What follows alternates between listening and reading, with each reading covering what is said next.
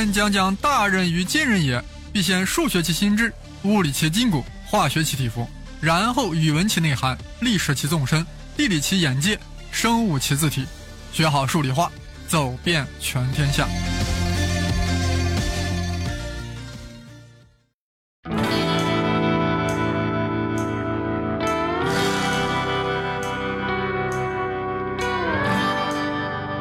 呃，各位听友好，杨振宁、李政道的故事呀，讲到现在这种程度，就不得不涉及双方翻脸了。毕竟双方的合作已经达到了高潮，获得了诺贝尔奖金，潮涨潮落，合久必分，这是自然规律。所以说翻脸很自然，但总要有导火索。那导火索正是那炸药奖。前几期说到，一九五六年，物理学界出现了西塔套之谜，严重威胁到了宇称守恒定律。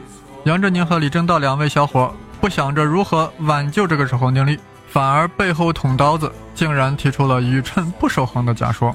就在当年六月，就向《物理评论》投稿，论文题目就是在弱相互作用下，宇称是守恒的吗？该文在十月份发表了。随后，吴健雄和莱德曼马上用实验证实了杨振宁和李政道理论，所以一九五七年的诺贝尔物理学奖迅即就授予了杨振宁和李政道。一个影响如此重大的理论，从提出到获奖，只有不到两年的时间，这在诺贝尔颁奖史上是绝无仅有的。但有人说了，我们今年的引力波的诺贝尔物理学奖岂不是更快？去年才宣布发现引力波，今年就诺奖了呀？这样说呀，就大错特错了。引力波理论是什么时候构建的？那是爱因斯坦在猴年马月创立的，直到去年才确认了引力波的存在，今年还发放了炸药奖。其中经过了多少年，我都懒得算。岂能和杨里之快速炸药相比呢？炸药来得如此之快，迅速就将杨里的密切关系给炸断了。怎么回事？难道他俩的对称发生了破缺吗？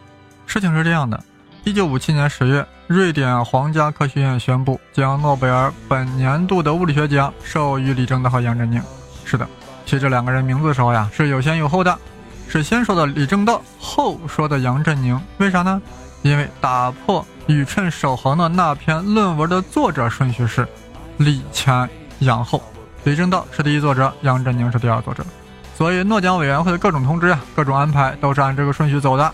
但是二人到了斯德哥尔摩后，杨振宁提出了个要求，注意后面的具体细节啊，是李政道的说法。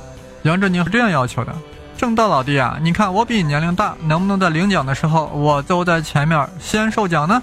与此同时，杨振宁和的夫人杜志礼也提出了个要求：领完奖之后的晚宴，我要走到最前面，我就可以让瑞典国王陪我了。李政道听完这两个要求以后呀，有点发懵，然后摇了摇头，不同意。咱还是按原本的安排来吧。但杨振宁不甘心啊，又去找了李政道的夫人秦惠君。惠，是就是那个恩惠的惠，君，就是带竹字头的君。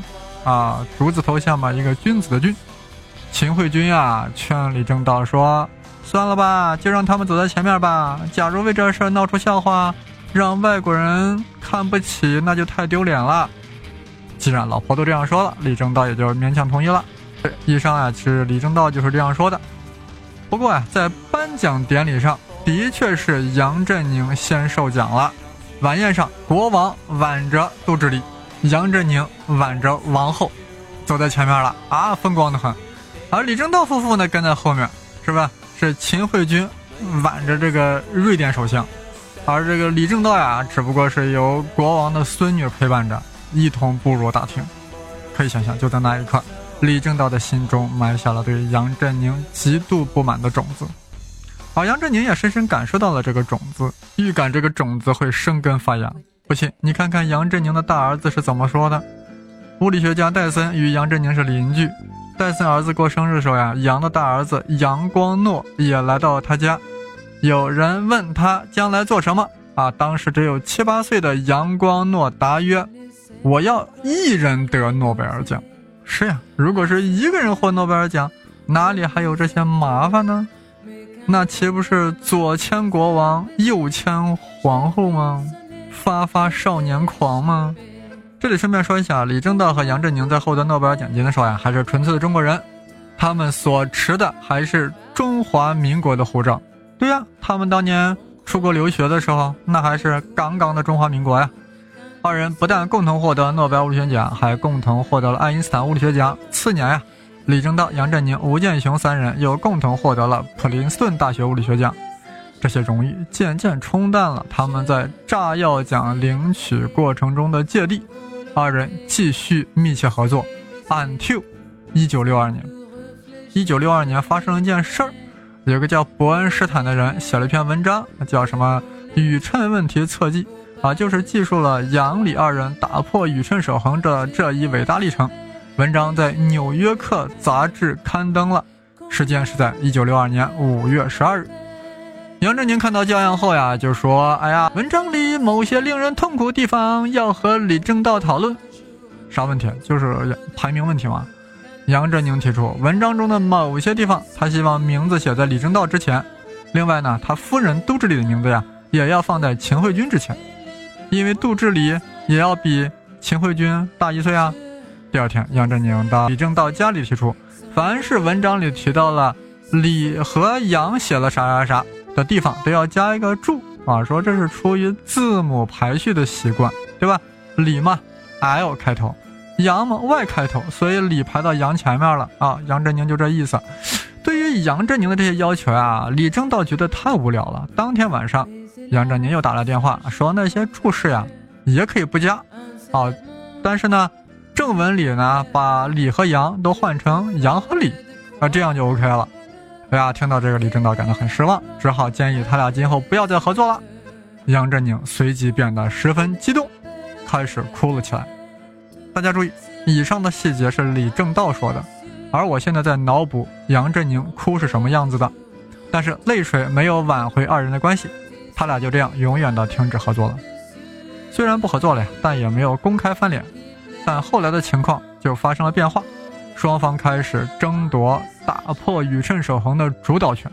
杨振宁说他在发现宇称不守恒中的功劳比李政道大。按李杨振宁的说法，李政道先是反对这种不守恒的观点的，我力图说服他，后来他同意了我的意见。但是《李政道传》中却是这样写的：这一发现是李政道先找到了突破口，因此论文由李政道执笔，所以呀，署名也是李政道在前。在诺奖委员会通知以及所有媒体的报道中，两个名字次序都与获奖论文的署名一样，李政道在前，梁振宁在后。那宇称不守恒的思想到底谁先提出来呢？我等吃瓜群众只能是一脸懵逼。只能分别看二人的各自说辞。李政道二零零三年的文章里说的非常明白啊，他是这样说的啊：我记得在一九五六年四月三日到七日，罗彻斯特会议结束一两天后，也就是四月八号或九号，我发现用斯坦伯格实验中的重粒子产生和衰变的几个动量，便能简单的组织一个新的验标量。用了西塔套以外的验标量，就可以试验西塔套以外的系统宇称是否不守恒。而这些验标量很显然没有被以前的任何实验测量过，这就是宇称不守恒思想突破。这一切完全证明了宇称不守恒的思想突破，首先是由我在一九五六年四月上旬独立做出来的，与杨振宁无关。注意啊！李政道在这首次准确明确地宣称，宇称不守恒的思想突破，也就是焰标量的发现，是他在一九五六年四月上旬独立做出来的，与杨振宁无关啊。呃，杨振宁呀，数年后对这个文章做了回应啊。首先说，验标量的发现绝对不是李政道所说的一九五六年四月上旬，而是在五月中旬。这一点，杨振宁。说他有铁证，这个验标量啊是物理学中的一个观念啊，就这个假的标量嘛，焰者假的嘛，赝品嘛，对不对？所谓焰标量，就是宇称为负的标量，它的确是化解西塔套之谜最重要的钥匙。在一九五四年到五六年间探讨西塔套谜的文献中啊，它起先是绝对没有出现的，第一次出现于文献就是在一九五六年十月。李政道和杨振宁的那篇后来获奖的文章之中。